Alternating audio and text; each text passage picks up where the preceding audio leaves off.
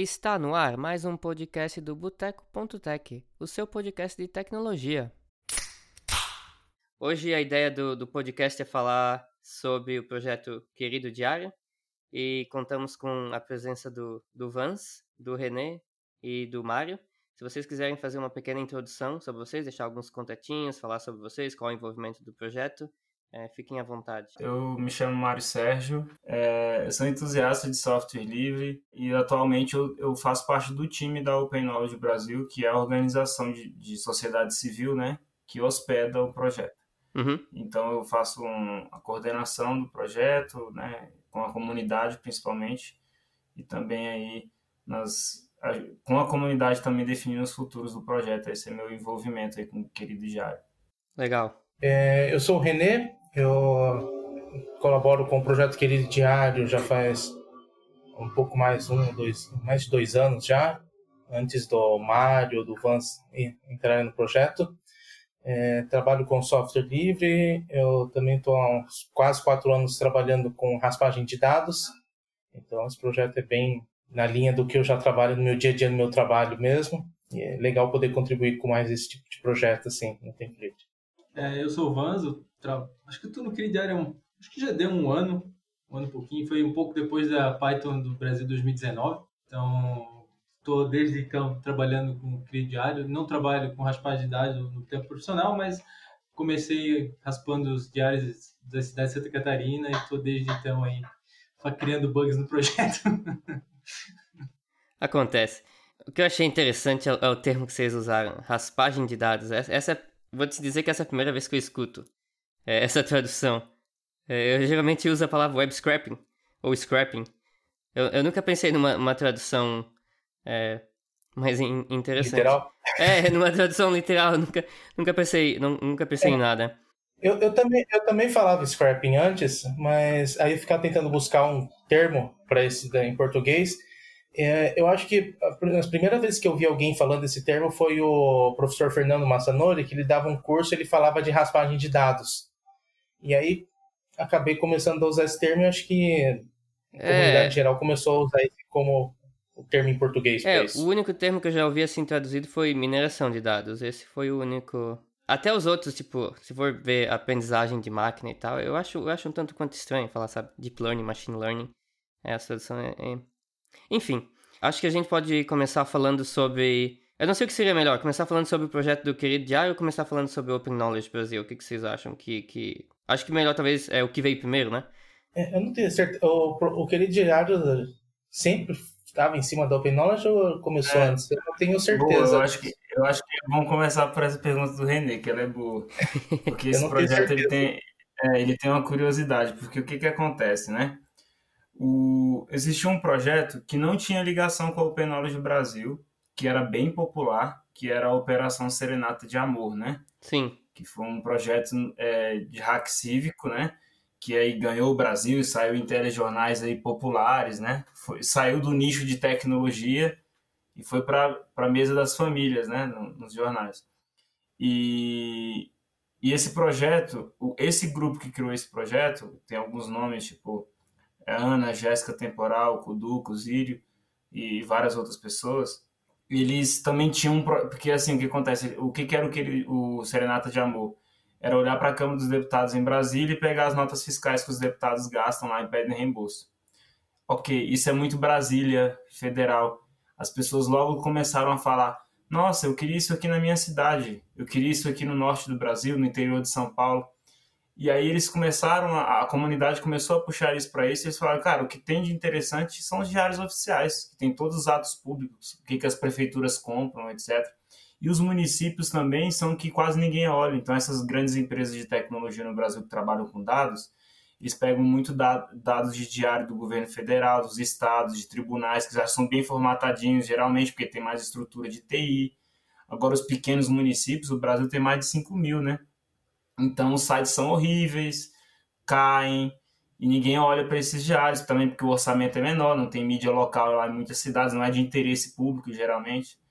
E aí eles falaram, não, vamos olhar para esse nicho, que ninguém olha. E aí o, o, pessoal do Serenata pensou isso. Só que em paralelo, e aí esse projeto do pessoal do Serenata de Amor se chamava Diário Oficial. Era um projeto de Hack Civil chamado Diário Oficial, que é inclusive o repositório que a gente usa hoje no querido Diário.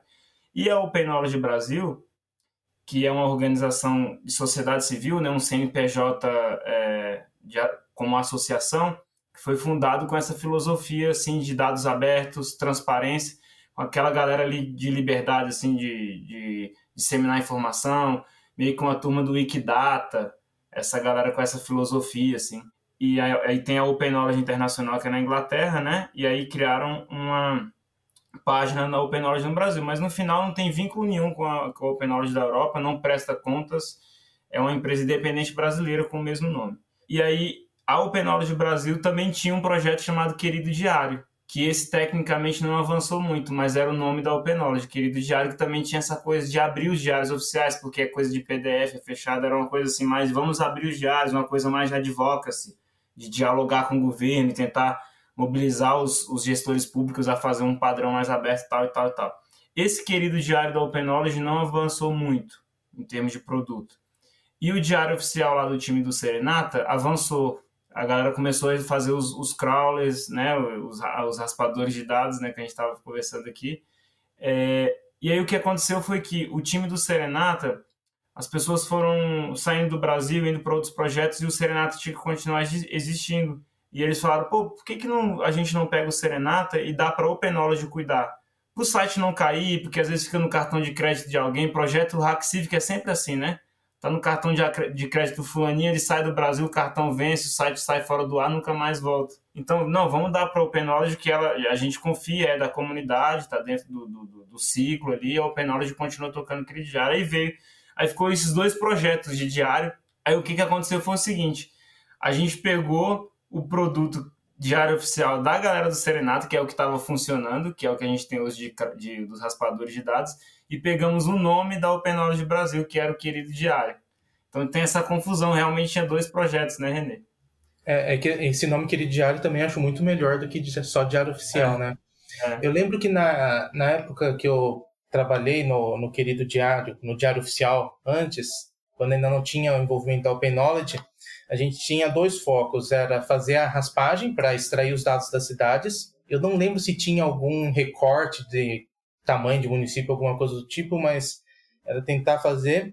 E o segundo objetivo era fazer parceiros específicos do para os arquivos PDF, porque infelizmente os diários oficiais praticamente do Brasil inteiro são um arquivo PDF, né? Então a gente tem que usar OCR ele, e nenhum tem uma formatação boa, cada um tem a sua própria formatação. Então a gente tem que, no fim, tem que desenvolver um parser para cada diário de cada cidade. Então o objetivo era fazer o parser disso daí. E eu lembro que na época o principal objetivo era tentar buscar informação sobre dispensa de licitação. É, o objetivo do projeto era extrair os diários oficiais e conseguir informações sobre dispensas de licitação e provavelmente cruzar com dados de sócios de empresas, talvez usar informações que tem junto do Serenata de Amor para tentar encontrar problemas nesse. Eu, eu acredito que no momento agora a gente não está mais com foco só no, nessa parte de licitação, agora está uma coisa um pouco mais geral, né, de acesso às informações gerais que estão dentro do diário Aí tem até a discussão que a gente está tendo, estava tendo esse tempo atrás lá no grupo lá do Discord do, do sobre como a gente conseguir quebrar o, o conteúdo dos diários oficiais.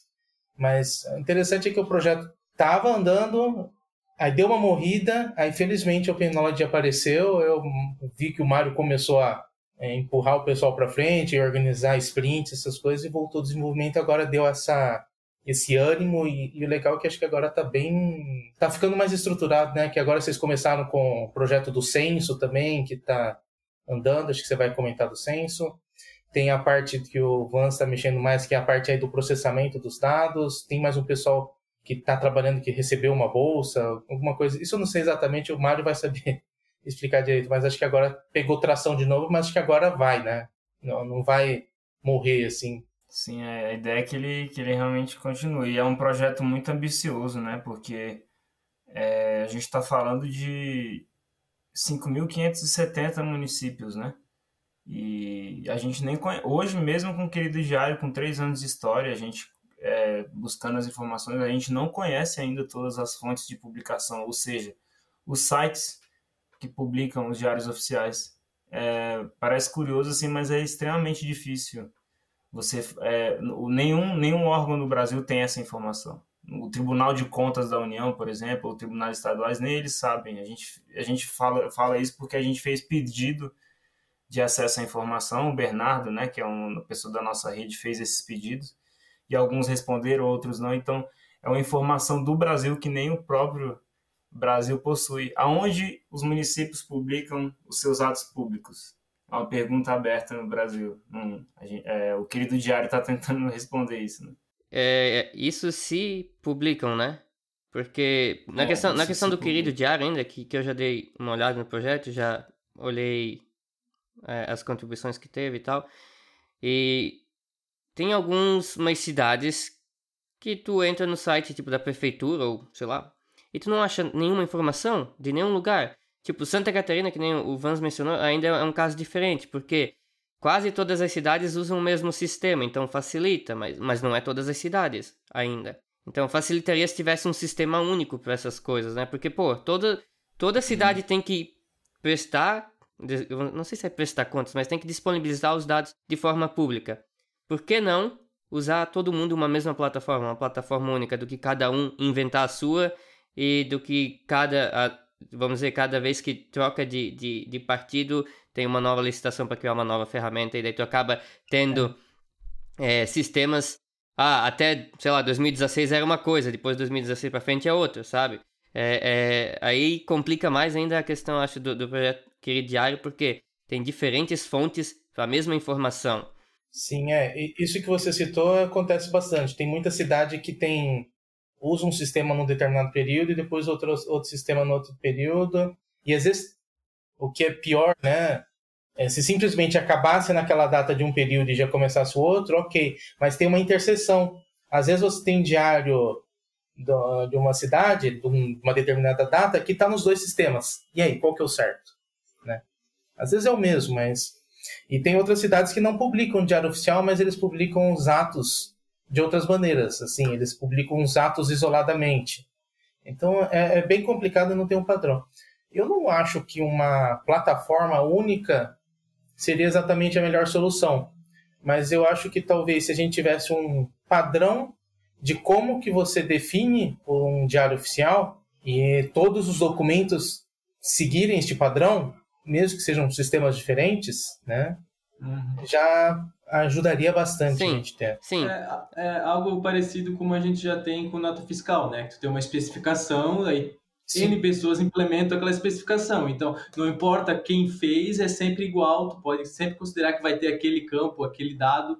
Algo parecido com isso já, já seria, assim, é, excepcional. É, não, é. não que eu queria dizer que precisava ser literalmente um sistema único, não, é, mas a, alguma coisa tipo uniformizada é uma palavra melhor. Uhum, é uniforme, sabe? Há diferentes uhum. estados, diferentes cidades, ok, cada um tem seu sistema, mas todo mundo usa o mesmo padrão, porque se, se baixar é. os PDFs do Diário Oficial e olhar, cada, cada cidade, cada estado inventa uma coisa diferente, não tem um padrão nenhum. Uh, acho que se procurar e, e Alguém tava fazendo um negócio das pérolas, né? Que tinham, uh, sei lá, até, se uhum. duvidar, até receita de bolo deve ter no, no, no, diário oficial.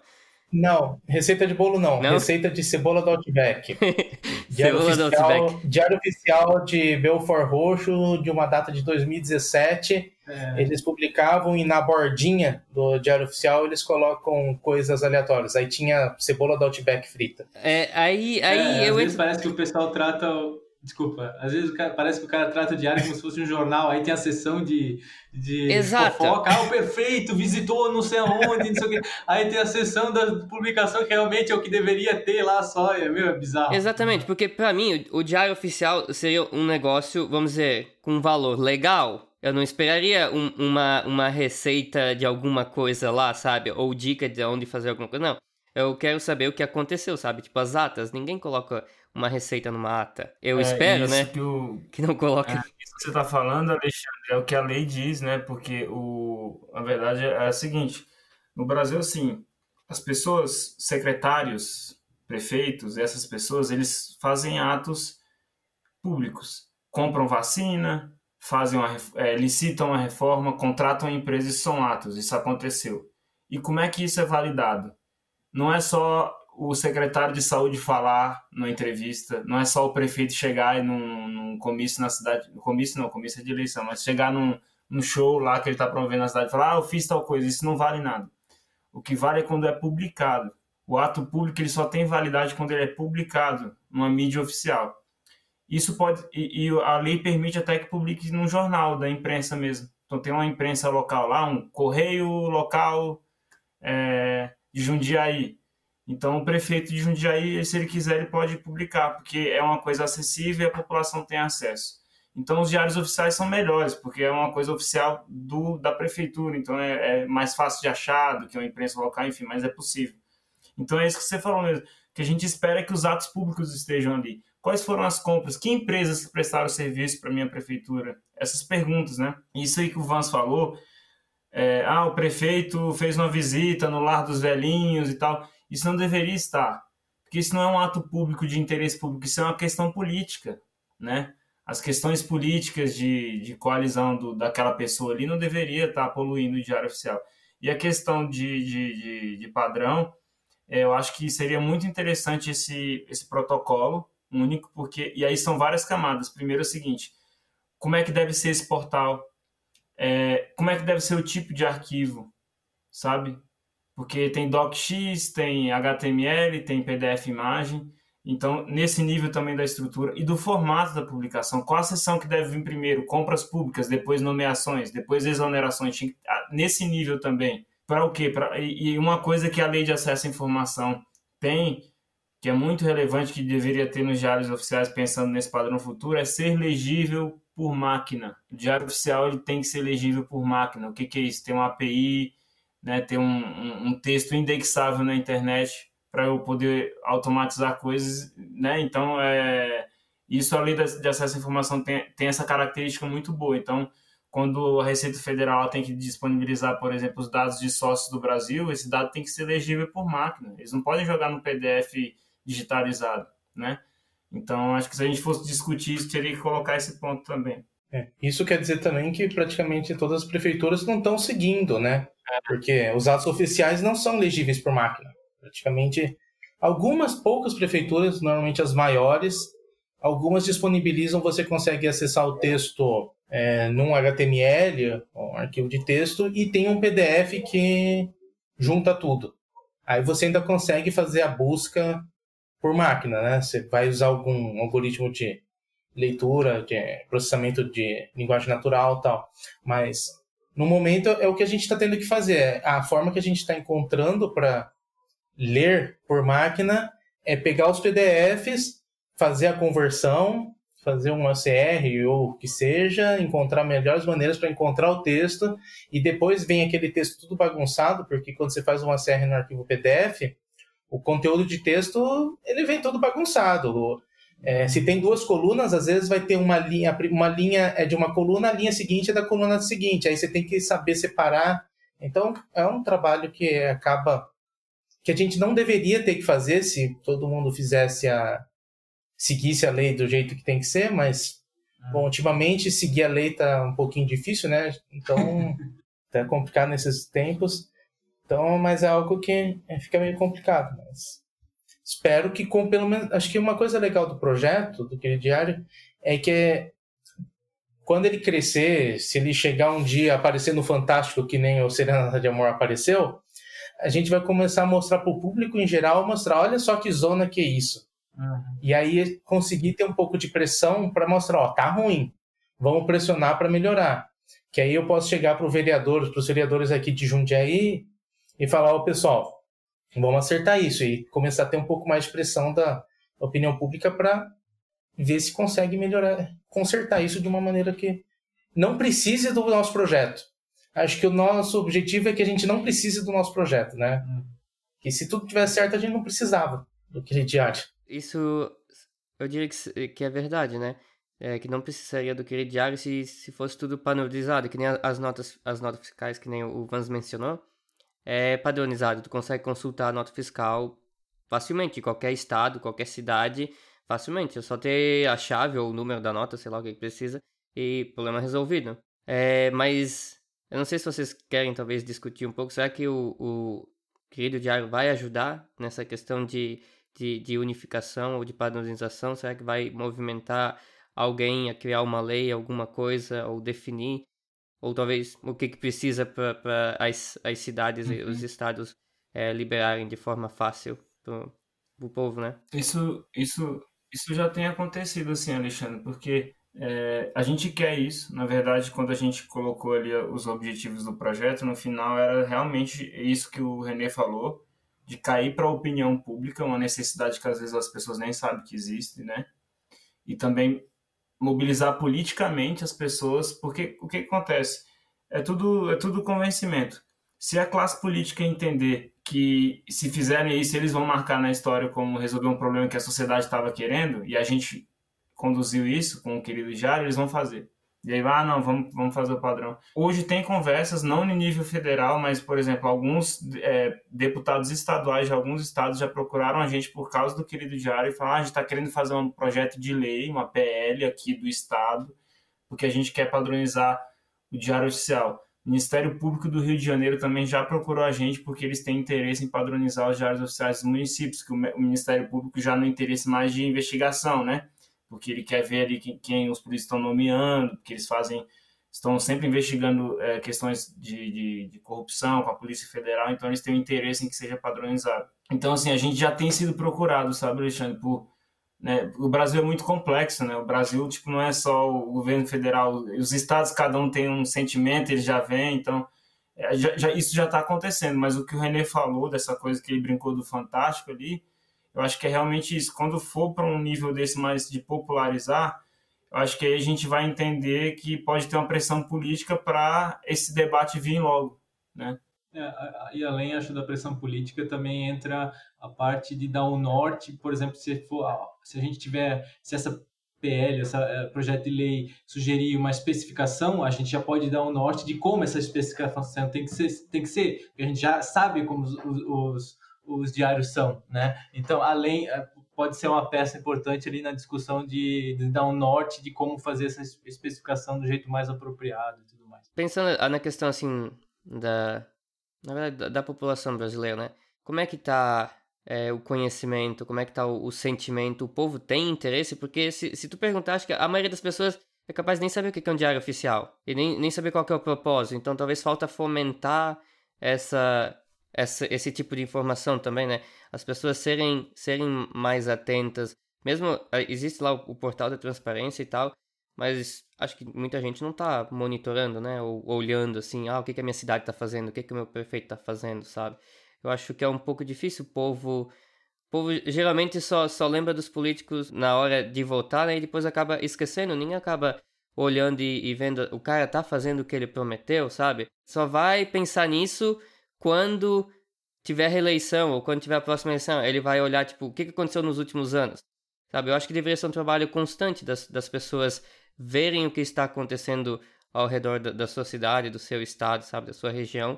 E, às vezes, correr atrás e, e tentar fazer que as coisas aconteçam, né? Eu tenho uma visão assim, Alexandre, que realmente a, a, grande parte da população não tem esses não são próximas mesmo desse conceito de controle social. Isso é natural.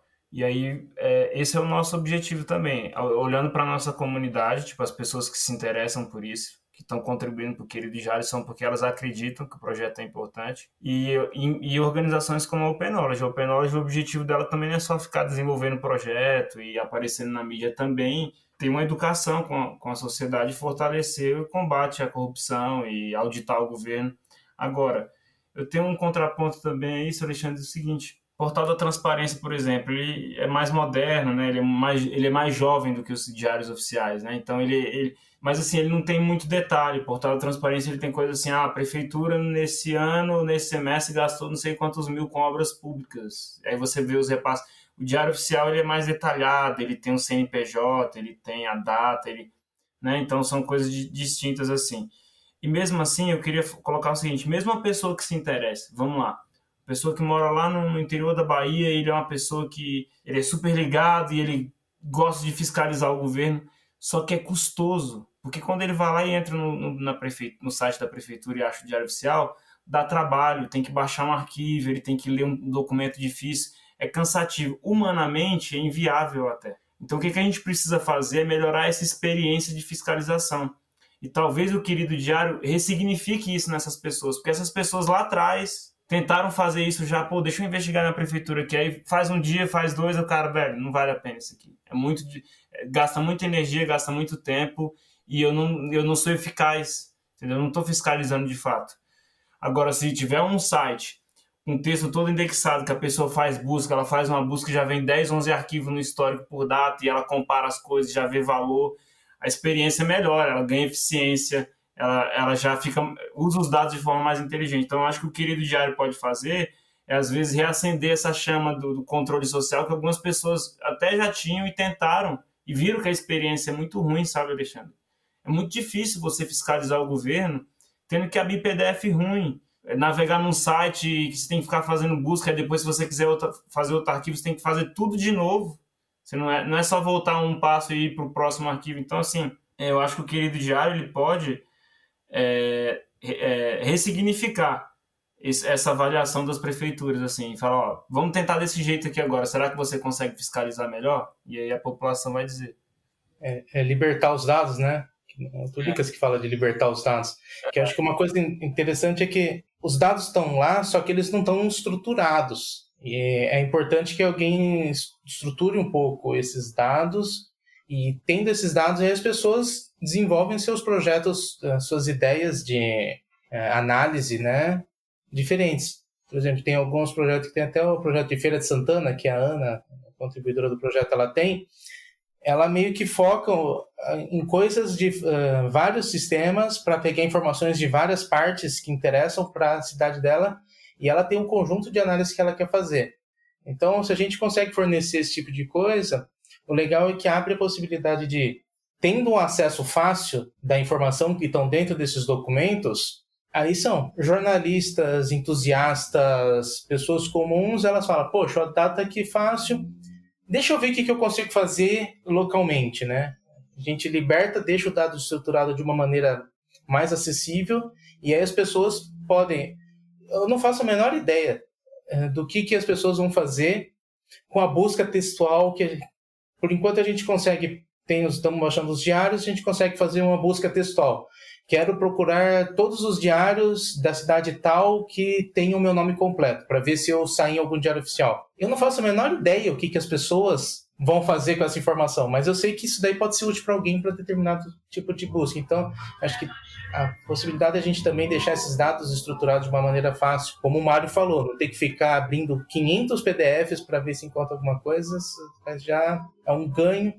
Que eu sei que quem vai realmente fazer busca fazer esse tipo de investigação é uma minoria. A sociedade em geral não vai fazer, mas são grupos não focados, jornalistas, ativistas que vão e a partir disso que eles podem levar isso para a população em geral. É, é, é eu concordo. É, é a, a, visão que eu tenho é, é praticamente essa aí. Tipo, é criar uma infraestrutura de ferramentas que permitam quem sabe como a coisa tem que acontecer ir lá e ver se aquilo está realmente acontecendo. Porque assim, uma coisa o dado está lá, aí diz lá, dispensa de licitação por XYZ motivo. Tá, mas o XYZ é um motivo que é permitido? Sim ou não? Quem é que vai saber isso? Eu não sei, tá ligado? E um jornalista de dado ou um, um fiscal vai poder lá ver, não, isso aqui não pode, bicho. Isso aqui não. Mas como é que ele ia saber se ele nem tiver, nem sabia que aquele diário existia, entendeu? É, é meio que uma infraestrutura para o pessoal ter mais produtividade. Tá? Acho que dá para dizer assim também. Outro, outro jeito de falar a mesma coisa. Sim. Mudando um pouquinho mais pro lado técnico, acho que seria legal da gente falar como que é feito. Quais que são... A gente já falou um pouco dos, dos desafios, a gente também falou porque do interesse é, público, mas assim, como, como é que é feito? Como, como que se faz um, um projeto desse nível? É, quais que são as, as, vamos dizer, as tecnologias, os problemas que são enfrentados? Sabe, a questão que, como foi mencionado, são, são mais de 5 mil cidades é, no Brasil. Então, imagina, eu não sei qual é a frequência dos diários é, é, que é publicado, mas imagina a quantidade de diários que se tem que coletar, armazenar, processar.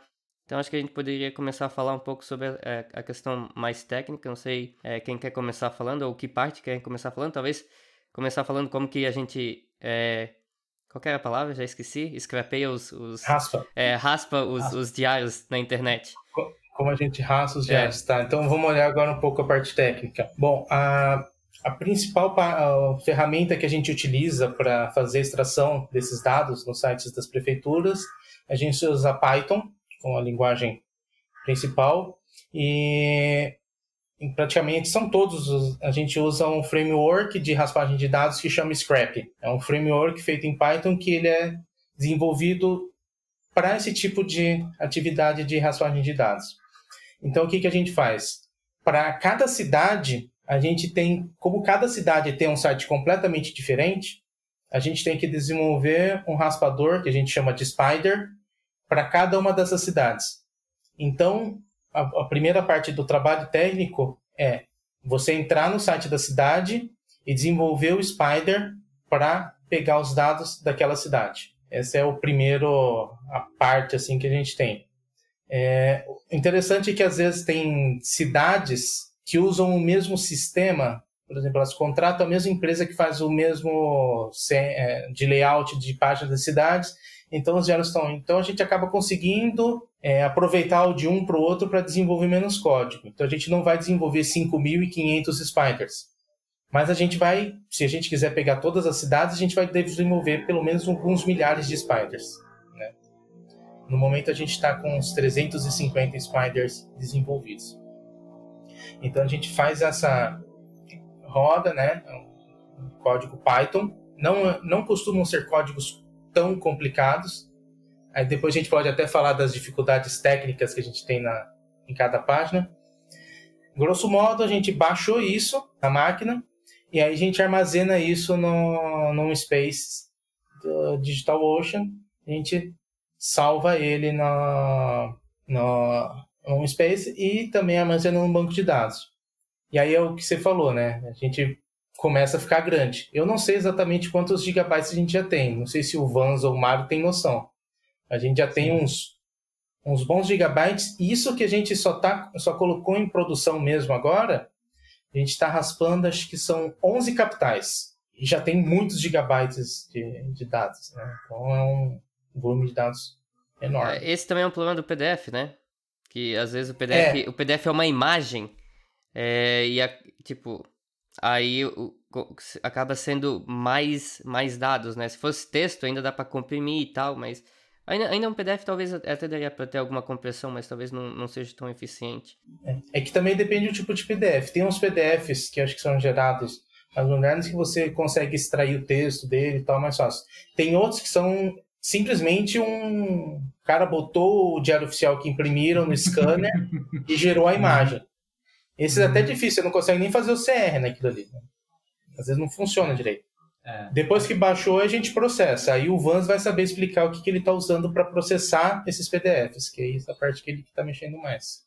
É, então, uh, só para dar mais, uns dados mais exatos, gente, atualmente é 12 cidades, pelo menos aqui no, no, no digital, no, no Spaces nosso, eu estou vendo aqui 12 IDs, então deve ser 12. Uh, e são 47 mil diários, dando 120 GB. Então, não é uma coisa absurda, mas ainda assim não dá para se desprezar, né? Porque trabalho para pegar isso aí né? não é pouco, né? Então, uh, enfim. Uh, mas aí, então, depois que, o, que, o, que os spiders são jogados lá no Spaces e, e o registro e os metadados deles são gravados na base, a gente tem um processinho que pega esses dados, uh, roda uma vez por dia, vai lá, vê o que não processou, pega os dados, baixa o diário louco na máquina que vai estar tá rodando, né? Usa o Apache Tika, que é um, um cara que ele usa, ele faz isso, ele tipo, tu dá um PDF, tu dá um doc, tu dá uma, um JPEG e ele te devolve o texto que tem lá dentro. Então ele consegue trabalhar com doc, PDF, JPEG, tudo assim, é bem é bem completo. Ah, Antigamente, quando a gente estava só no diário, não tinha essa parte, a gente usava o PDF to text, mas aí a gente adicionou, como a gente adicionou mais tipos de arquivo, a gente já decidiu por esse cara que ele faz um monte de coisa automático. Então, aí eu só mando, ó, me dá o texto desse arquivo. Ele detecta o tipo, ele extrai e me retorna o texto, né? E uma vez que eu estou com o texto e os metadados, eu indexo tudo no Elasticsearch. É um index no Elasticsearch, tem os metadados do diário e o texto do diário, né? Uma vez no, no Elasticsearch, a gente tem uma API que só faz consulta. Então, tu entra na API, tu bota ali, ah, eu quero o ID da cidade de, sei lá, Florianópolis, do dia tal a tal, que contém tal palavra. Aí ele monta a, a, a, a query do Elasticsearch, manda para o ES, retorna para o usuário a URL do arquivo que tem essas, essas características que o, que o, que o usuário pediu, né? Então, a, basicamente, é bem simples atualmente, né? É só um, é um Elasticsearch, uma API que faz busca no, no Elasticsearch e um indexador que converte em texto e joga para lá. É bem simples, assim. Isso tende a ficar mais complexo, porque a gente quer fazer buscas mais complexas, mas atualmente é, é assim que está tá implementado. É, por enquanto é só busca textual simples, né? Não tem... É. A gente não tem um dado estruturado.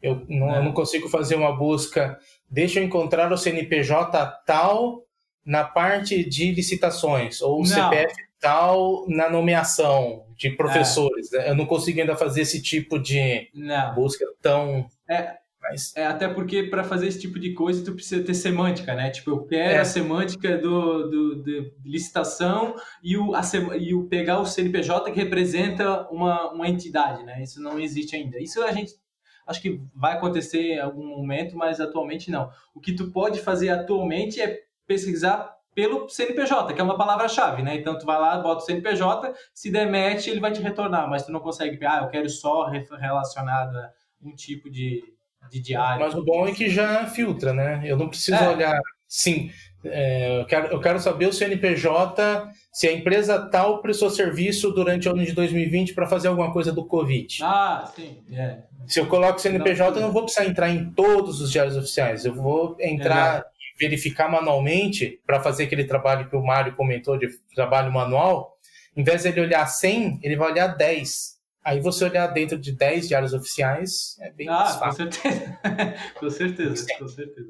Eu, eu, é, eu, achei bem interessante, Alexandre, que o René ele, ele, ele começou da parte da coleta de dados, né? E como é que essa engenharia, é, a engrenagem roda todo dia. Depois o Vance tá, falou da, da, da extração de texto eu, eu acho o Querido Diário um projeto muito amplo é, em, vários, em vários sentidos. E eu acho ele muito bom para quem está querendo vir para a contribuição de open source. Eu queria colocar nesse ponto ainda técnico, tá?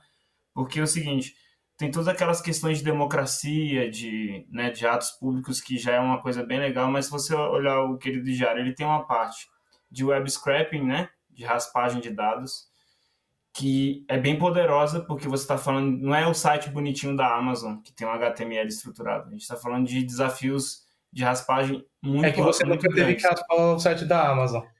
Ah, então eu posso, eu posso estar enganado. Mas, não, assim, mas eu, eu, eu, eu, acho que é um nível a mais, né? É.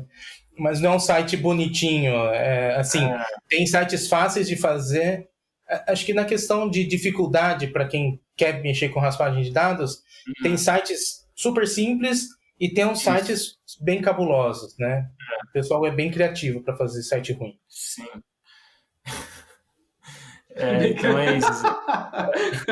mas, o, mas o que eu queria dizer é o seguinte, que aí dentro do, do, do desse, desse escopo de, te, de tecnologia do querido Jário, tem essa parte de coleta, que o René até colocou uma coisa muito legal agora. Tem realmente é, todos os níveis, né? Você consegue também trabalhar com sites muito simples. E você tem as tecnologias para trabalhar com isso. Então, a gente usa o ScrapAI lá do Python, e aí depois você tem, por exemplo, a parte da API, que é um outro módulo, então, para quem gosta de trabalhar com API, aí o Vance pode falar também das tecnologias que a gente está usando para documentar, para desenvolver. Aí tem a parte de extração de texto, que também tem outras tecnologias para quem gosta. E aí agora a gente está indo para esse universo de ciência de dados que é o quê? De criar modelos, criar modelos de busca semântica, vetorizar as coisas. Então, e, e futuramente, quando a coisa se estruturar mais, vai ter muito mais espaço para você explorar modelos de processamento de linguagem natural, de classificação. Então, assim, ele é um projeto que ele, ele permeia várias áreas da, do desenvolvimento de software e ciência de dados que a gente consegue explorar. Então, é realmente um convite, assim, a quem quiser contribuir, porque ele também tem espaço para novas ideias. Uhum. Né? Se se limitar no que no, na cabeça que a gente tem hoje, vai ficar nisso. Então ele é muito amplo assim. Eu queria até, Alexandre, não sei se ia colocar alguma pergunta, mas também para o Vans e o René também abrir um pouco mais essas tecnologias que a gente usa, porque às vezes a galera fica interessada, pô, mas o que estão usando para extrair texto, por exemplo, aí se quiser, uhum. só perguntando. Sim, sim, sim, pode, pode mencionar a questão da API, front-end, sabe, o site e tal. Isso. Eu sei, eu sei de algumas tecnologias que são usadas, mas acho que o Vans pode comentar um pouco melhor, porque ele que tá, tá uhum. ou tava tocando essa, essa parte, né, da, da API do, da UI. É, então, a, API, cara, é, ela é só uma casquinha para fazer pesquisa no Elasticsearch, Elasticsearch. Então, como no projeto, assim, acho que tudo no projeto é Python, não tem quase nada. E quando não é Python, é algo que a gente não implementa, a gente só usa. Uh, então, é, o projeto todo é em Python. É, a API em si é uma Fast API, a gente usa a Fast API que já documenta. Então, por exemplo, se você entrar na, na, no barra docs da nossa API, tu pode ver a documentaçãozinha, os campos que tu pode mandar, é, fazer busca lá direto, ele já te retorna o dado e tudo mais. Né? Então, a gente usa a Fast API. O index, o index fica no Elasticsearch, acho que é um bem padrão da do indústria, nada muito é, desconhecido. Uh, e o processamento, cara, a extração de texto, como comentei, a gente usa Apache Tika, então a gente tem um serverzinho de Apache Tika que a gente fica mandando as requisições pedindo para ele converter, e o script que converte, converte é um Python simples que roda em algum lugar, né? Atualmente é um container rodando no servidor. Então, eu, eu acho que no futuro a gente, a, eu acho não, tenho praticamente certeza que no futuro a gente vai ter que ter uma infra mais complexa para ter pipelines diferentes para problemas diferentes. Aí não vai rolar ser um, um container único num servidor, né? Mas para nossa necessidade atual, que era fazer alguma coisa funcionar e pela mão de obra que a gente tinha, era o que, o que era o mais rápido e, e, dava, e já resolvia o problema, né? Então é bem simples. Uh, é basicamente isso, né? Apache Tika, Python e Elasticsearch e o Fast API. Por Deixa enquanto. Eu perguntar, né? coisa, futuro, perguntar uma coisa para você. vai ficar meio, meio complexo. Sim. Quanto tempo está demorando para processar diariamente os diários que baixam no dia? Só para eu ter uma cara, ideia. Eu, eu, cara, sabe que eu não sei, porque assim, quando entra muitos diários, é quando a gente adiciona uma cidade nova, leva mais tempo, mas é bem rápido. O Apache Tica é bem eficiente, assim, ele não demora muito para fazer a conversão. Mas para ser bem contigo, eu não sei te dizer quanto tempo leva. O, uhum. Dependendo do arquivo, porque, tipo assim, tem arti, arti, arquivos de 1 mega, que é uma publicação, e tem arquivo de 70 mega, né? Então, assim, a gente só tem que tomar cuidado, às vezes, que para não não dá. Porque como a gente roda em container, às vezes pode acontecer falta de memória, né? Que eu limito a falta de memória para não derrubar o server, né? Então, fora isso, eu não sei te dizer, eu tenho que medir. não sei te dizer. Mas assim, eu consigo processar tudo quando não em menos de um dia, porque uh, nunca, nunca, eu acho que eu não lembro de ter arquivos que não foram processados, exceto, exceto quando eles são muito grandes e, e faz o, o, o, o processo ser derrubado por falta de memória. Mas eu não sei te dizer, não. Então é uma é, boa, essa, boa pergunta. É, essa parte de infra, acho que a gente, por enquanto, é, a gente está tentando colocar as capitais para rodar todo uhum. dia, mas quando for começar a aumentar a quantidade de cidade, até a infra de rodar os spiders também vai ter que ser. É, ser é. Eu vejo no futuro, por exemplo, a gente tem que, vai ter que ter ó, algum serviço de fila para criar. Ó, esse, esse, esse, esse arquivo aqui é de uma cidade que a gente sabe que tem que resolver de um jeito diferente, joga numa fila diferente, esse tipo de coisa, né? Mas ah, no, no presente momento isso não é uma necessidade. então... é. Acho que se a Alexandre perguntou, né? De falou se a gente está considerando que o diário é diário, né? Então é. roda uma vez por dia.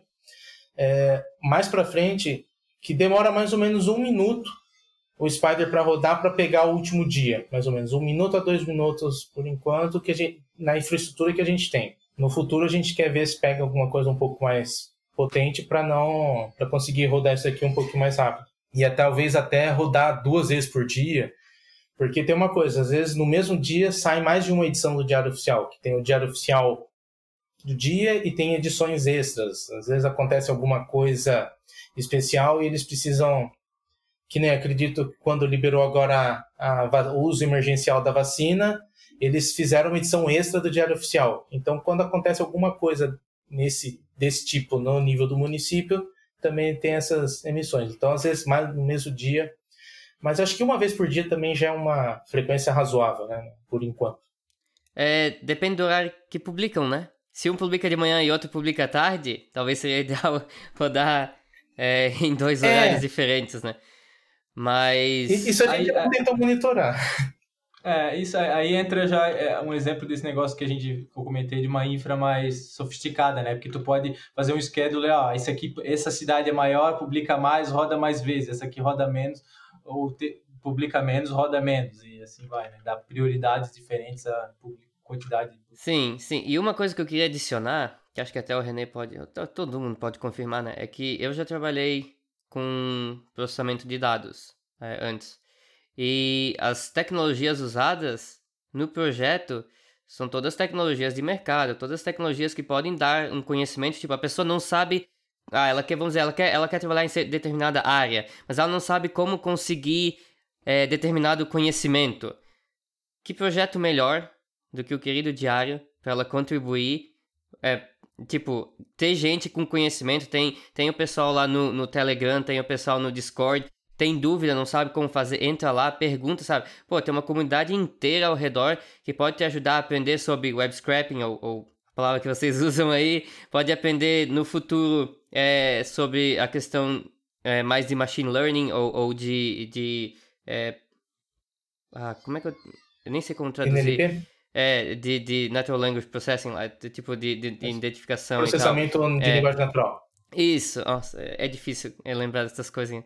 Mas, enfim, é, é tudo tecnologias, tudo ferramentas, tipo Elasticsearch, todo mundo usa, eu acho, pra, é, ou é bem comum usar. Se não usa o Elasticsearch, tu vai usar o, o Apache Solar, Apache Lucene, mas ainda assim são, são similares.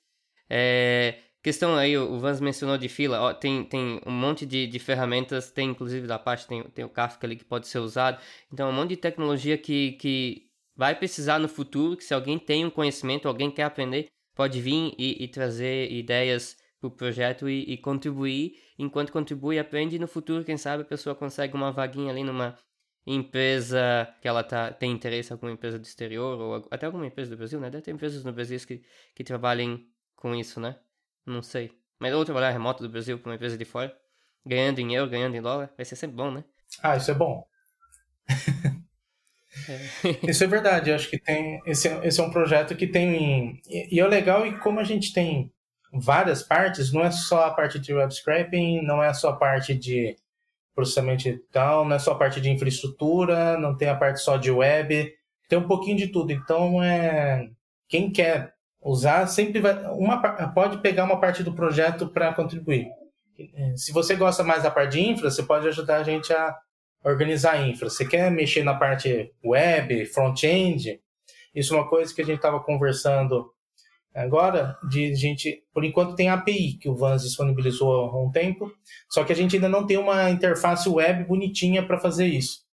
Para eu entrar, uma pessoa comum entrar e fazer a pesquisa. Ela precisa saber fazer as requisições na API manualmente e tal, não, não é fácil. Então é uma parte de desenvolvimento web também, front-end e tal, que é, tem uma frente nova que para se trabalhar. Então é um projeto bem legal para fazer contribuições assim. Sim, é, essa, essa é uma das perguntas que eu, que eu tinha. Como que as pessoas conseguem acessar os dados das 12 cidades que a gente que, que o projeto está coletando? Então hoje é só pela API, então está faltando ainda um site, uma interface onde as pessoas podem. Então aí, ó, para quem está ouvindo o podcast, uma ótima área para contribuir e ajudar, uhum. criar um, um sitezinho aí é, que, que consome API, ou até, se quiser ir mais além, criar um, uma aplicação é, para dispositivo móvel. É, acho que tem muita gente que talvez até prefere. É, povo no Brasil acho que anda usando bastante celular, né? Gosta bastante dos aplicativos. Então, um site, um aplicativo mobile talvez seja é, boas coisas para se investir no futuro. Assim, não são prioridades, eu acho, mas seriam coisas bacanas é, para disponibilizar os dados para as pessoas, porque hoje só está sendo coletado. Então, além de coletar, tipo, qual que é o, o valor em coletar os dados se a gente não está disponibilizando é, para ninguém, né? Então tem, tem essa parte que, que precisa de, um, de uma influência e de alguém para contribuir. Acho que aí entra na parte do planos futuros, né? O que, que a gente quer fazer durante esse ano, porque o ano passado a gente investiu bastante tempo em, na coleta, nos spiders, em organizar isso, em processar e ter uma estrutura mínima para poder utilizar esses dados. Acho que o próximo passo seria agora é fazer o tornar isso para uh, ah, público, né, para as pessoas, não só os técnicos, né? A gente não pode ficar fechadinho no nosso nicho técnico, né? isso. né? É, isso você tem razão, René.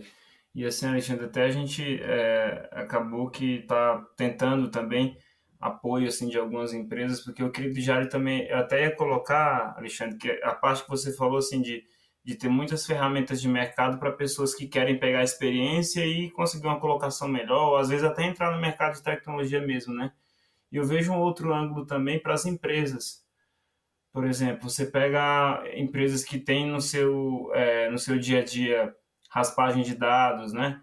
é, e observar os, a, a, a, comunidade do Querido Diário, que é uma comunidade relativamente grande para um projeto Open Source no Brasil, e ver as pessoas que estão contribuindo, porque ali você consegue analisar a evolução da pessoa, como é que ela interage nas issues, se ela é boa de comunicação, porque nem tudo só é técnico, né?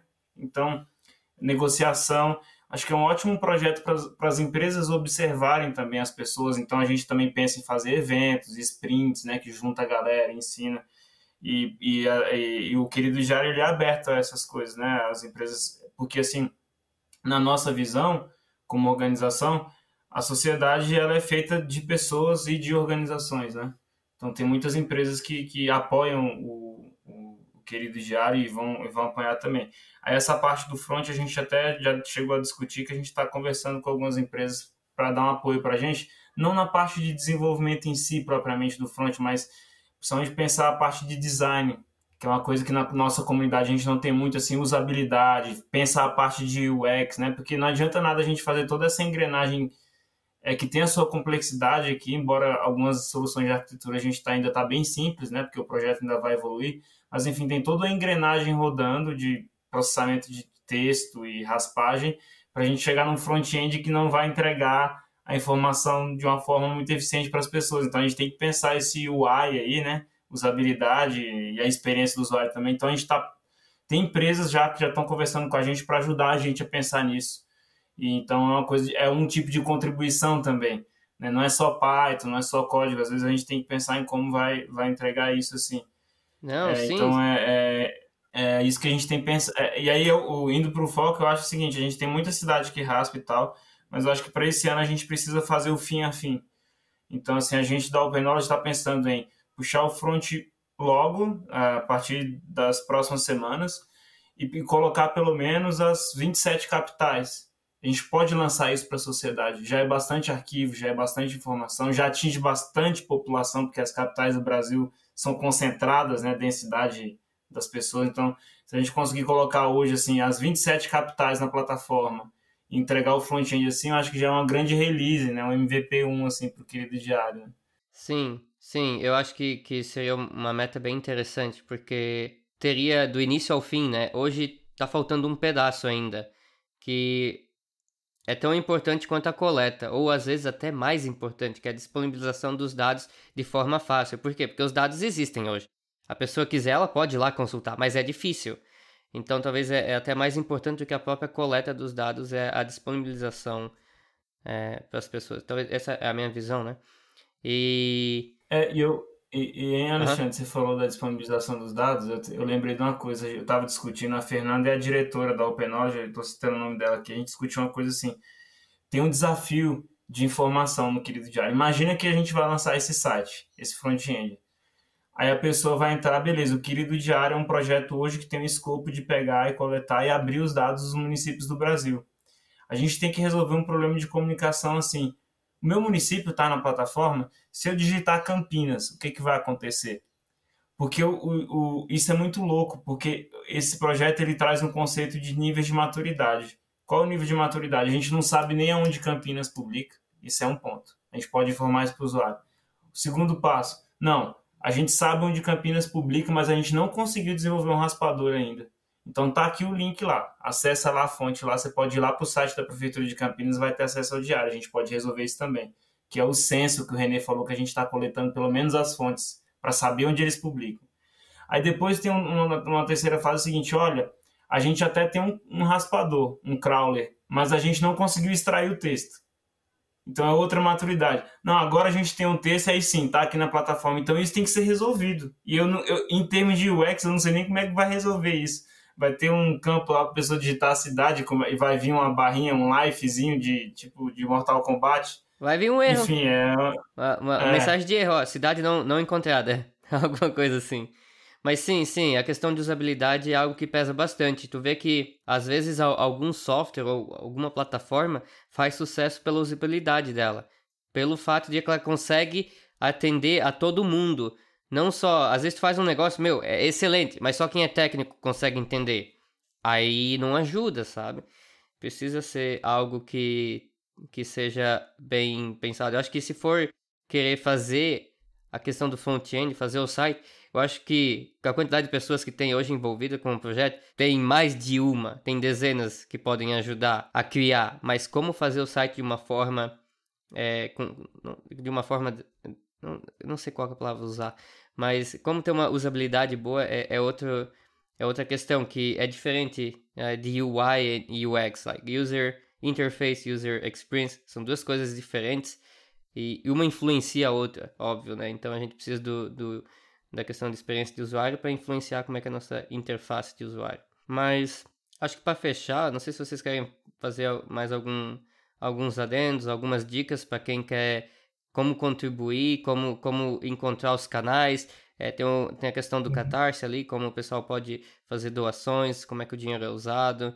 É, essas questões, se vocês quiserem falar também. Acho que o Mário pode falar do Catarse, essa parte financeira, e depois a gente pode falar do técnico. Legal. Então, o Catarse, é, a gente lançou o Catarse, ele está como financiamento recorrente, né? Então, você coloca lá, ah, vou dar 20 reais, e todos os meses a pessoa continua contribuindo para manter o projeto. O Catarse, do jeito que está hoje, está com as metas, a, a, gente fez as metas e foi bem legal que o, o, o diretor do Catarse entrou em contato com a gente porque ele achou o Querido Diário um projeto muito legal. Só que a gente já recebeu uns feedbacks, um, que as metas estão muito altas, os valores mesmo que a gente colocou, ah, a gente quer 5 mil para manter a comunidade, 10 para não sei o que, estão altas. É a segunda mais alta da plataforma do Catarse, segundo o diretor. Então a gente vai ter que diminuir essas, esses, essas metas, isso vai acontecer.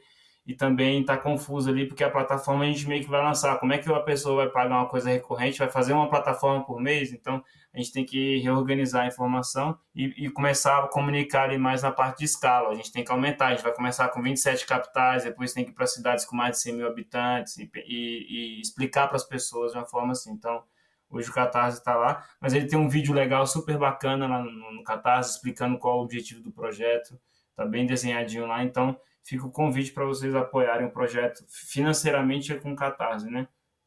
E aí esse, esse recurso ele é ele está sendo direcionado para a gente fazer conseguir fazer pequenas contratações de pessoas para adiantarem partes de ciência de dados, também manter servidores, né?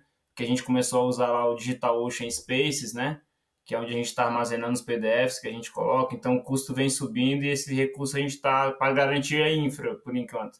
E à medida que esse dinheiro for tendo um volume maior de contribuição, a gente começa a pensar em melhorias de comunicação, ter uma pessoa, por exemplo, para puxar mais forte o front-end, né? Então é, é, mais ou menos nesse sentido. Aí eu passo a bola para o René para falar do lado técnico. Tá, bom, do lado técnico, como o projeto todo é software livre, então a gente aceita contribuição de qualquer pessoa e qualquer nível, assim, ah, nunca programei, nunca fiz um raspador, nunca mexi numa API não, não importa, sempre vai ter alguma coisa que você consegue contribuir de alguma maneira, né? É, a gente tem nossos meios de comunicação, Telegram, Discord, então dá para interagir. E basicamente a gente tem alguns tem os guias de contribuição que explica como montar a parte técnica, ambientes de desenvolvimento, tal. Tem as issues abertas, a gente usa o GitHub, né, como o lugar onde a gente mantém os códigos. Então tem as issues, você pode escolher uma issue e começar a interagir é, nessas issues e, e, conversar. É que assim, é, é, eu sei que quando a gente fala, ah, você quer contribuir, simplesmente vai lá, abre um pull request. Não é tão simples assim, né? A gente tem que ter um envolvimento. Então, acho que a primeira coisa que eu acho que eu sugiro para quem for querer contribuir é que entre no Discord ou no Telegram do, do projeto e, e comece a conversar com a gente perguntando: Ó, oh, entrei aqui, eu quero mexer com tal coisa. A gente vai chegar e vai falar: então, bora fazer isso. Algum dia pode, eu posso ajudar, acompanhar, fazer um pair programming com alguém, alguma coisa do tipo. Eu tenho feito de vez em quando algumas lives é, mostrando eu desenvolvendo um Spider para algumas cidades. Então, a pessoa pode assistir vídeos como esse e tentar entender, falar, ah, eu vou tentar fazer um igual para minha cidade que não tem. E acho que é até uma boa. Você fazer se sua cidade não tem, você tentar fazer um Spider para isso e interagindo com a gente. Ano passado a gente teve na Python Brasil, foi online, a gente teve uma sprint de desenvolvimento. É, foi bem legal, bastante gente veio contribuir, ajudar. As, o mês do Hacktoberfest também foi outro mês interessante, muita gente começou a se envolver no projeto, então são maneiras legais de começar a se envolver no projeto. É. É, eu tenho uma pergunta. Uhum. É, antes, de, antes de continuar, é, quais os estados que estão mais precisando? Porque alguns estados têm mais. Assim, todos estão precisando, óbvio, porque não tem a cobertura de tudo, mas quais são os estados mais precários que têm poucos spiders, porque 350, que nem o Vance comentou, é, provavelmente metade é de Santa Catarina, por causa de que eles usam o mesmo sistema. então deve ter um, um, sei lá quantas cidades tem em Santa Catarina, nem lembro mais. 290 Mas tem uma boa quantidade que é de Santa Catarina. Então, quais seriam é. os estados aí que estão mais necessitados? É, isso é uma boa, uma boa questão que você colocou, Alexandre, porque é o seguinte, tem uma análise que é cobertura. O Júlio, que é outra pessoa que estava, que também é, é mantenedor do projeto, ele trouxe para mim uma questão porque é o seguinte, apesar de ter 300 e poucos raspadores, arquivos que fazem a coleta, por a gente já ter feito algum, alguns desses arquivos já coletarem em sites de associação de municípios, que lá nesse site é, um, é padronizado e vários municípios publicam ali, a gente tem uma cobertura maior. Então a gente tem uma cobertura bem maior do que 300 e poucos municípios. Um número que a gente chegou ali, que a gente não testou isso, porque tem que. Vamos, vamos rodar então para todos, mas a gente está teoricamente passando de 1.500 municípios que a gente conseguiria coletar os dados, né? É um, Só que é um a gente não tem esse número fechado. É, bastante coisa. Já é, é, um quarto, mais ou menos, das, das cidades do Sim. Brasil, é, é bastante. É, eu é. esqueci desse detalhe. Eu esqueci que tem, tem as associações, principalmente no, no norte e nordeste, que tem as associações é. que tem às vezes 5, 10, 20 cidades num mesmo site. É, eu, Sim, eu esqueci, é. eu esqueci disso. É. Mas, mas bem, bem. Foi uma pergunta boa, na verdade. Que a gente só mencionou não, 350, não, as pessoas ficam pensando, ah, só 350 cidades, meu que pouco. Não, na verdade são, são é, mais de mil cidades, 350 né? 350 spiders, é. É, 350 mas, spiders.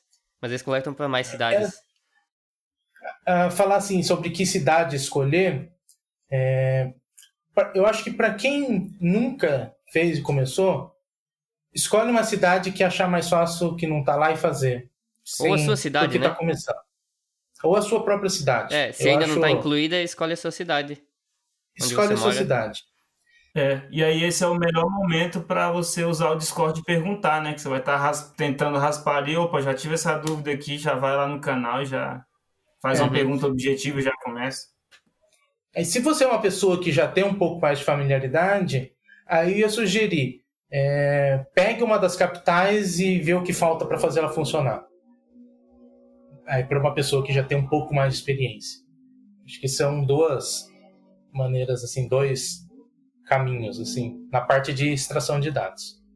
Ainda eu não sei na parte o que que o Vance tem no roadmap para a parte de Elasticsearch, essas coisas, o que, que ele tem, o que, que pode contribuir lá, o que, que vale a pena a pessoa para focar? É, a gente tem várias coisas, né? Uma, uma delas é documentação, que falta bastante. Essa era a minha meta de final de ano, mas bom, como bom engenheiro de software, não cumpri ela, então... É, é, aí tem uma outra, aí, outra pergunta, em português ou em inglês? Tem aquela discussão ainda, inglês. né? Inglês. Ah, já resolveram? Ok. É, é que assim, é, isso entra também um pouco da busca de financiamento, né? Por exemplo, isso é, ajuda a conseguir financiamento de programas internacionais, por exemplo. Mas, uh, enfim, é a documentação em inglês. Mas nada, assim, eu não sou contra, se tiver em inglês, o cara botar uma em português também para facilitar para os demais. Mas a, tem que ter em inglês, né? É, Isso é um fator importante. E, e eu É já porque, fiz o assim, discurso que tem que tá- ter em português, porque é Brasil, é, É. o idioma oficial. Isso. Tem, que- então tem que ter os dois idiomas, um para procurar investimento de fora e outro para atender a população que quer contribuir com o projeto, né? Isso, é, é porque assim, na, na verdade a gente tá com a gente tá com a questão que é, foi uma coisa que eu tentei puxar pessoalmente, que era fazer um, um portal para isso, focado em documentação, porque assim, o GitHub, a nossa documentação hoje do projeto técnico está no GitHub. E o GitHub ele não é o melhor local para você manter documentações em várias línguas. Ele não tem uma interface boa para isso. Então, assim, a gente precisa de uma plataforma para isso. Hoje, como a gente não tem essa plataforma de internacionalização de documentação e tal, que, enfim, que ia, ter- tornar isso melhor, aí a gente está mantendo em inglês para evitar confusão só no GitHub, mas a gente precisa evoluir até porque o nosso primeiro, até essa coisa do inglês e português que vocês falaram é perfeito, toda razão, tem que ter inglês e português, mas o curioso é, muitos, muitas organizações da América Latina têm muito interesse no Diário, a gente tem contato. E são países vizinhos aqui com democracias semelhantes, seria um projeto bom para comunicar para eles. E o nosso primeiro financiador foi de um programa da América Latina chamado Empatia, que a gente pegou um recurso, que a gente conseguiu fazer algumas coisas. Então faz muito sentido também um projeto também estar em espanhol, né? Sim. É, então a gente tem essa até colocar essa observação aí também. Nessa questão da documentação aí, eu, eu até posso dar uma, uma ajuda. É que eu, eu já trabalhei com, com diferentes documentações. Acho que o Vance também sabe umas ferramentas aí. Tem, tem bastante ferramenta que, que dá para usar. É, e eu já prometi, na verdade, ajudar o projeto, mas tá difícil. Eu comecei mais no. Na verdade, comecei a dar uma olhada no, no Hacktoberfest, mas até hoje eu não consegui fazer muita coisa por outros, outros é, projetos, ou o Van sabe, né? Ah, das coisas que, que, que eu também acabei mudando de empresa. Então, tem toda essa questão de que é, tempo, para mim foi, foi difícil, mas uma das ideias é, é contribuir para projetos. E foi uma das ideias que me trouxe a fazer esse podcast para divulgar, já que eu não, não consigo ter tanto tempo, pelo menos eu consigo arrumar um tempo para falar do projeto e, e divulgar. Então, é, tentar trazer alguém da comunidade, porque o Van sabe que a gente tem uma comunidade bacana na região de Blumenau, é, no sul, né?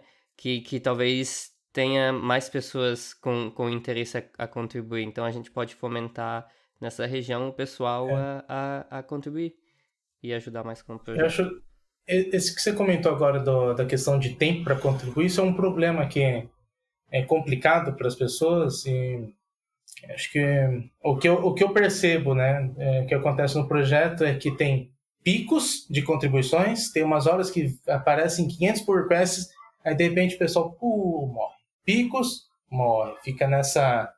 Normalmente quando tem sprint da Python Brasil, teve um pico. Morreu. Hacktoberfest, Hacktoberfest foi uma festa, assim, o mês inteiro lá tinha contribuição pra caramba. Parece que chegou 31 de outubro, o pessoal simplesmente ignorou. O que começou? Tem um monte de pull request em aberto que a gente pediu modificações, né, fez a revisão e as pessoas parecem que abandonam. Mas assim, uma coisa acho que é legal, pelo menos o que eu tento fazer nas minhas contribuições, é eu definir um, uma quantidade de horas por semana que eu vou me dedicar. Pode ser uma, duas horas por semana num projeto. Só precisa isso para você conseguir ter com a regularidade, porque é, você tem que escolher um projeto e tem uma certa regularidade. Mas se você consegue se comprometer com uma hora por semana, já é o suficiente. Não precisa também você achar que é um projeto que vai te pegar full time, você vai pegar todas as noites da sua semana e trabalhar no projeto. Se você for de pouquinho em pouquinho, já é uma maneira de ajudar e manter uma, manter uma frequência, né? Que acho que é o maior problema é as pessoas achar tempo para isso, né? É, se, se fosse pegar acho, todo mundo que tá no Telegram, todo mundo que tá no, no Discord, e cada um contribuísse um Spider por mês, em poucas semanas cobriria todas as cidades que tem é, que é possível coletar, né? Então, acho Não, que... a gente já teria que... quase o Brasil inteiro. É, exatamente. Então, é, isso é, isso é bem válido. É, a pessoa pode contribuir, e é, é a questão do open source. A pessoa pode ir e, e, sabe? Não, não é um negócio, sabe? Ah, a pessoa não quis continuar, vem outro e continua. Essa, essa que é a parte legal do, do, do software livre, do, do, do, código aberto. É que as pessoas podem vir e continuar. Então, é o que já aconteceu em vários projetos que aconteceu do mantenedor desistir, não querer mais manter, ó, eu não estou tendo lucro nenhum com isso, quem quiser pega e mantém, e, e vários projetos continuaram, melhoraram é, dessa, dessa forma. Então é, é, um, é um negócio válido, sabe? Quer contribuir uma vez, só uma, ok, válido também, na minha opinião, né? Sim, exato. E no, também não fazer contribuições só na Hacktoberfest. Né? Aí já um puxão de orelha nas pessoas. Não, sério, porque eu percebi isso, porque parece que na Hacktoberfest as pessoas ficam loucas em contribuir. Depois parece que a pessoa esquece que existe. Tudo pela camisa. É tudo pela camiseta. É verdade, eu, eu dou um gás. Porque, tipo, no resto do mês, no resto dos, dos outros meses do ano, eu, eu nunca me importo, mas geralmente eu tenho bastante contribuição em, em, algum, sei lá, alguns projetos eu tenho, mas muitos projetos são meu. A diferença que eu faço é que no Hacktoberfest eu tento achar projetos de outros para contribuir. Sim. Porque eu sempre contribuo pros, pros meus projetos, mandando alguma coisa, e isso não gera tipo, suficiente para ganhar uma camisa, né? Aí eu tento procurar outros projetos às vezes. E vai acabar sendo que foi só um negócio de alguma coisa que eu tô usando, que eu vi que tem um bug, eu vou corrigir e vai ser, sei lá, sim, uma sim. vez que eu vou fazer. Porque foi um negócio que eu achei, ah, isso aqui seria legal resolver. Mas eu acho que é válido. Só, só sim, não pode ser só isso, né? Só tem aquele, aquele pico em, em outubro e o resto do ano, é. sabe? Não, não, teria que ser um, um, negócio que se mantém, sabe? É, tem algumas coisas assim que eu já ouvi de pessoas que estão começando a contribuir, que elas têm muito receio também, insegurança, porque assim, primeiro, né? É... A revisão, a revisão é uma coisa às vezes que dá muita insegurança, né? Sim.